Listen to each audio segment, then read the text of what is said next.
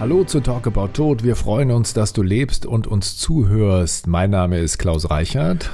Und ich bin David Roth. Willkommen zu einer neuen Folge unseres Podcasts. David, jemand stirbt. Mit wie vielen Behörden bekommen es die Lebenden zu tun? Glücklicherweise ist das Ganze ja so ein kleines bisschen gebündelt. Also wer auf jeden Fall erstmal Bescheid wissen muss, ist das Standesamt und die sprechen dann mit dem Einwohnermeldeamt und es gehen Meldungen ans Amtsgericht. Wir liegen ja in einem Staat, in dem alles gut geregelt ist und wir auch den Bestattungszwang haben.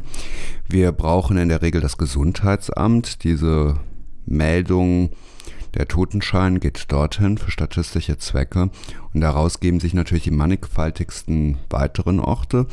Und wenn ich dann vom Standesamt natürlich diese Sterbeurkunde habe, kann ich damit alle, die mich im Leben begleitet haben, weitere Behörden natürlich auch bedienen. Das heißt, da geht es dann um die Krankenkasse, um die Rentenversicherung, um das Wohngeld. Wir werden an ganz vielen Orten halt verwaltet und dann geht es natürlich dann auch immer darum, dass ich die ordentlichen Urkunden habe. Da gibt es mit Digitalisierung heute noch nicht so viel. Es geht darum, dass ich meine Ausweise zurückgebe und natürlich, dass ich meine Steuernummer kenne, meine Rentennummer und alles das, wie ich in tausendfacher Weise für die tausendfachen Zwecke halt kodiert bin. Das klingt danach, als wäre der Tod doch auch ein ziemlich bürokratischer Akt. Ja gut, man sagt ja immer früher von der Wiege bis zur Bahre, Formulare, Formulare, Formulare. Und das sind natürlich ganz viele Wege. Also allein wenn ich an so einen Rentenantrag denke, wo ja eigentlich, und bei Beamten ist das interessanterweise auch viel einfacher, wenn es um die Besoldung oder die Pensionskassen geht, wo ich mich dann durch Berge von Formularen durcharbeite, wo ich halt nicht genau weiß, was ist hier und was ist da und wo natürlich auch jetzt nicht unbedingt viele Leute abgestellt sind, mir beim Ausfüllen dieser Formulare zu helfen. Ne? Zwei Behörden haben wir noch vergessen und zwar der Amtsarzt. Nee, hat mal Gesundheitsamt. Gesundheitsamt und unter Umständen kommt auch die Polizei. Wann kommt die Polizei? Die Polizei kommt immer dann, wenn ich plötzlich zu Hause versterbe und halt nicht meinen Arzt rufe, sondern den Rettungsdienst, dann ist es eigentlich fast garantiert. Also wenn jemand die da haben möchte, muss er auf jeden Fall, wenn jemand zu Hause verstirbt, den Rettungsdienst rufen denn die schreiben gerne dann unbekannte Todesursache und ab diesem Zeitpunkt befinde ich mich halt an einem Tatort. Die müssen den Tatort bewachen, bis dann weitere Ermittler hinzugezogen sind. Wie oft kommt denn die Polizei? Wie oft ist denn das der Fall? Also, dass sie tatsächlich aus richtigem Grund kommt es ungefähr, man geht von 1800 Mal im Jahr aus, dass Menschen durch Fremdverschulden in Deutschland versterben. Das ist ja prinzipiell schon einiges, bis man das ins Verhältnis setzt zu den Menschen, die insgesamt in Deutschland versterben, die halt ungefähr 900.000 sind. Und darüber hinaus ist es halt mittlerweile so. Also die 1800 sind Morde und Totschlag. Also wenn jemand mit Fremdeinwirkung. Bis hin zu Verkehrsunfällen und okay. ähnlichem. Also dass man einfach durch also Verkehrsunfälle sind, glaube ich, sogar noch ein bisschen mehr, aber es ist einfach, wo strafbares Fremdverschulden geschieht. Und die Dunkelziffer wird immer als deutlich höher gesehen, was sich halt von den Zahlen der Rechtsmedizin so nicht belegen lässt. Aber die sagen nur, das Ausbleiben von Untersuchungen, also es ist ähnlich wie bei Patienten, wo man ja sagt, Gesunde sind eigentlich nur Menschen, die nicht gut genug untersucht wurden. Man dort auch sagt, wenn wir nur tief genug in die Vergangenheit schauen, sehen wir irgendwo vielleicht den Grund Grundstein dieses Todes. Und es ist halt so, durch diese Tode, wo der Rettungsdienst kommt, da ist, glaube ich, die letzte Zahl, die ich alleine hier aus dem Rheinisch-Bergischen hatte, dass in einem Jahr 238 Mal die Polizei dort gerufen wurde, während ja in diesem Kreis leben ungefähr 240.000 Menschen. Man kann das halt hochrechnen auf Deutschland, dass da die Zahl insgesamt deutlich höher ist. Also dass sicherlich gerne so an die 80, 85, 90.000 Menschen in Deutschland jedes Jahr erstmal mit der Diagnose unbekannte Todesursache diagnostiziert werden. Aber da müsste man ein bisschen genauer reinschauen. Ich habe bisher nie gehört, dass mir auch nur eine Behörde dazu was wirklich genaueres sagen konnte. Bis hin, wir raten ja eigentlich immer dazu, vielleicht bis zum Hausarzt zu warten. Da konnten mir die Ämter auch noch von keinem erzählen, wo das dann auch bestraft wurde. Also das heißt, wo dieses Warten dann sanktioniert wurde, wenn ich weiß, es ist keine unterlassene Hilfeleistung oder ähnliches. Also, die Polizei kommt und dann passiert was? Dann wird der Tote erstmal beschlagnahmt. Genau, beziehungsweise erstmal wird der Tote nicht beschlagnahmt, sondern der Tatort gesichert. Das heißt, Angehörige und andere verlassen den Raum. Die Polizei wartet, oder das ist ja, sage ich jetzt mal, die normale Dienststelle, die dort kommt, vielleicht Streifenwagenbesatzung, vielleicht sind die mit Blaulicht angefahren, haben das vielleicht nicht ausgemacht, so dass sie auch sehr sichtbar dort sind, bewacht den Raum und den Verstorbenen, dass dort keine Veränderungen vorgenommen werden, egal wie die jetzt vorher natürlich auch versucht haben, denjenigen zu reanimieren oder wie sich die Szene dort verändert hat. Und dann kommt halt die Kriminalpolizei nach, wer gerade dort Dienst hat und schaut, wie es da weitergeht, ob der Verstorbene zu einer weiteren Untersuchung mitgenommen werden muss. Es ist sehr, sehr selten, dass dann jemand in der Gerichtsmedizin halt oder in der Rechtsmedizin stärker untersucht oder gar obduziert wird. Das können die eigentlich schon ganz gut differenzieren. Und dann ist natürlich auch noch eine weitere Behörde mit drin, und zwar die Staatsanwaltschaft, die das untersuchen und auch die Freigabe nach Aktenlage geben muss. Aber ich bin zu diesem Zeitpunkt wieder Schriftverkehr geworden. Also bei meinem Vater war es so, dass der gestorben ist und dann kam eine Ärztin, die auch nicht seine Ärztin war und mhm. die hat genau das, was du gerade gesagt hast, auf den Totenschein geschrieben, nämlich Todesursache nicht bekannt. Dann kam die Polizei, dann kam die Kriminalpolizei und es dauerte alles Stunden und dann äh, war halt tatsächlich jetzt nichts zu sehen, keine Fremdeinwirkung. Also ähm, mein Vater hatte wahrscheinlich eine Herzattacke mhm. und äh, einen Herzinfarkt und ist dann zu Hause gestorben. Ja, dann haben sie den Toten weggebracht, samstags. Ne? Und dann haben wir übers Wochenende gewartet, ob da jetzt eine Obduktion stattfindet. Und dann montags haben wir Bescheid bekommen, es findet keine Obduktion statt. Und dann konnten wir den Toten wieder zurückbekommen. Also ich habe dann genau. veranlasst, dass der Tote wieder nach Hause gebracht wird. Mhm. Ne? Also aus der Gerichtsmedizin wurde er dann wieder nach Hause gebracht. Das ist möglich.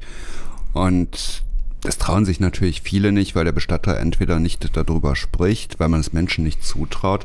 Und wir haben ja auch diese etwas vage 36-Stunden-Frist, die ein Verstorbener zu Hause bleiben darf. Und wo wir dann auch glauben, dass Tod gerade ein Lehrmeister zum bürgerlichen Ungehorsam ist, dass der, der viel fragt, viele Antworten bekommt, aber dass man dann einfach Sachen vielleicht auch für sich fordern muss, die einem in dieser Situation wichtig ist. Also, also viele würden diesen Weg ja so gar nicht gehen, ja. sondern sagen, wie hat er sich übers Wochenende wahrscheinlich verändert? Die ne? 36 Stunden sind willkürlich gewählt. Sehr. Es gibt keinen Grund, also keinen jetzt sag mal, nach 36 Stunden ist der Tote schon verwest oder irgendwie sowas. Weder das noch wird er ansteckend. Also es ist ja nichts in dieser Person anderes drin, als wie vorher in ihr drin war. Und ja, das sind so Momente, die man gerade halt gewählt hat, ab welchem Zeitpunkt denn eigentlich eine Behörde dann auch zuständig wäre, dort einzugreifen, dass dann das Ordnungsamt, wenn da kein Angehöriger ist, die Verantwortung übernimmt und denjenigen aus dieser Wohnung rausholt. Wobei die das in der Praxis natürlich, das passiert jeden Tag dass Leute irgendwo gefunden werden, dass Nachbarn etwas mitbekommen. Manchmal passiert es auch nach ganz vielen Tagen, aber dass die dann natürlich direkt kommen, nachdem der Tod festgestellt wurde und nachdem klar ist, dass da zum Beispiel kein anderer jetzt die Verantwortung übernimmt und sagt, wie es weitergeht. Das ist natürlich auch Ausdruck dieser Thematik. Ne? Was könnte denn besser laufen? Also wenn du jetzt Vorschläge machen dürftest äh, für den Umgang mit Behörden, was würdest du dir wünschen? Was natürlich toll wäre, wenn Behörden Menschen einfach zutrauen, dass sie mit ihrem Leben umgehen, dass es da so etwas wie, ja, wie sagt man so schön? Ähm, Selbstverantwortung? Ja, das liegt ja nochmal bei den anderen. Das kann man natürlich immer schön als Behörde von anderen einfordern, wenn man sich irgendwo nicht zuständig fühlt, sondern Ermessensspielraum. Dass man Menschen einen Ermessensspielraum gibt, statt einfach nur nach den Buchstaben des Gesetzes oder nach irgendwelchen Verantwortungen, die oder Verordnungen, die technokratisch erlassen werden, gibt und einfach dort dann auch bemessen kann, ist das ein Problem, kann man da mal drüber sprechen, kann man Menschen eine Anregung geben oder auch das Zutrauen, also Vertrauen, dass sie damit schon umgehen können. Denn wir haben als Menschheit ja schon so rein geschichtlich gesehen gewisse Erfahrungswerte mit dem Thema Tod, wo Verstorbene länger zu Hause blieben, wie das ja früher üblich war, wo wir noch einfach diese Erfahrungswerte hatten, wie wird sich das jetzt weiterentwickeln, wann wird wahrscheinlich der Punkt kommen, dass wir den nicht mehr sehen wollen, dass wir sagen, er ist gut, dass wir den Sarg vielleicht auch schließen wollen. Also wie meine Oma damals zu Hause war, waren wir drei Tage als Familie bei ihr, in denen sie starb, sterben auch wollte. Und dann hatten wir sie dort weitere acht Tage und innerhalb dieser acht Tage, nach Tag vier oder fünf, wurden Veränderungen vielleicht auch ein bisschen offenbarer. Wir hatten dort nicht die Möglichkeit, sie zu kühlen. Wir haben alles, was man auch zu Hause machen kann, getan, dass man auch den Zeitraum was länger hatte. Aber irgendwann kam der Zeitpunkt, dass wir gesagt haben, und jetzt machen wir mal so langsam den Sarg zu, was nicht bedeutet, dass nachher nicht auch den, jemand diesen Sarg mal wieder geöffnet hat, um nachzuschauen, wie das da aussieht. Und das kann man ja machen, erlebt man ja heute noch, wie Helmut Kohl gestorben ist, dass er mehrere Tage zu Hause blieb und ja, man einfach damit umgehen kann. Und dieses Wissen geht natürlich heute verloren. Weil die meisten Leute machen das einfach nicht. Also es ist jetzt bei Helmut Kohl ist ein gutes Beispiel. Da war, glaube ich, auch fast acht Tage zu Hause aufgebahrt und verschiedene Leute kamen. Seine Söhne durften nicht zu ihm. Genau, und das war mindestens vier oder fünf Tage nach seinem Tod, dass die dort sehr medienwirksam dann mit Polizei, die das Haus sowohl schützte und ähnliches, dort halt abgewiesen wurden. Ne? Ja, aber letztendlich war es so, also dass er zu Hause war die ganze Zeit genau. und warum die jetzt nicht hin durften, die Witwe hat das entschieden und das ist zu respektieren. Aber grundsätzlich ja. ist es ein Beispiel dafür, dass es überhaupt kein Problem ist, den Toten zu Hause aufzubahren und ihn einfach auch zu Hause eine ganze Zeit lang noch zu behalten. Und niemand muss davor Angst haben. Man kann dann nicht wirklich irgendwas falsch machen.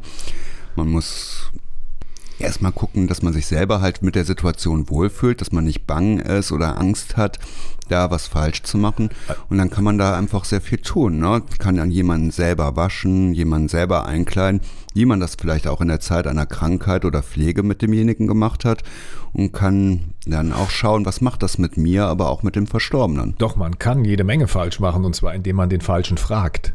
Ne? Genau, wenn man einen Bestatter fragt oder natürlich auch eine Behörde, die dann natürlich gerne einfache Wege gehen oder sagen, machen wir sofort oder das auch als Teil ihrer Verantwortung teilweise sehen, aber ohne dass man wirklich in Austausch miteinander gerät.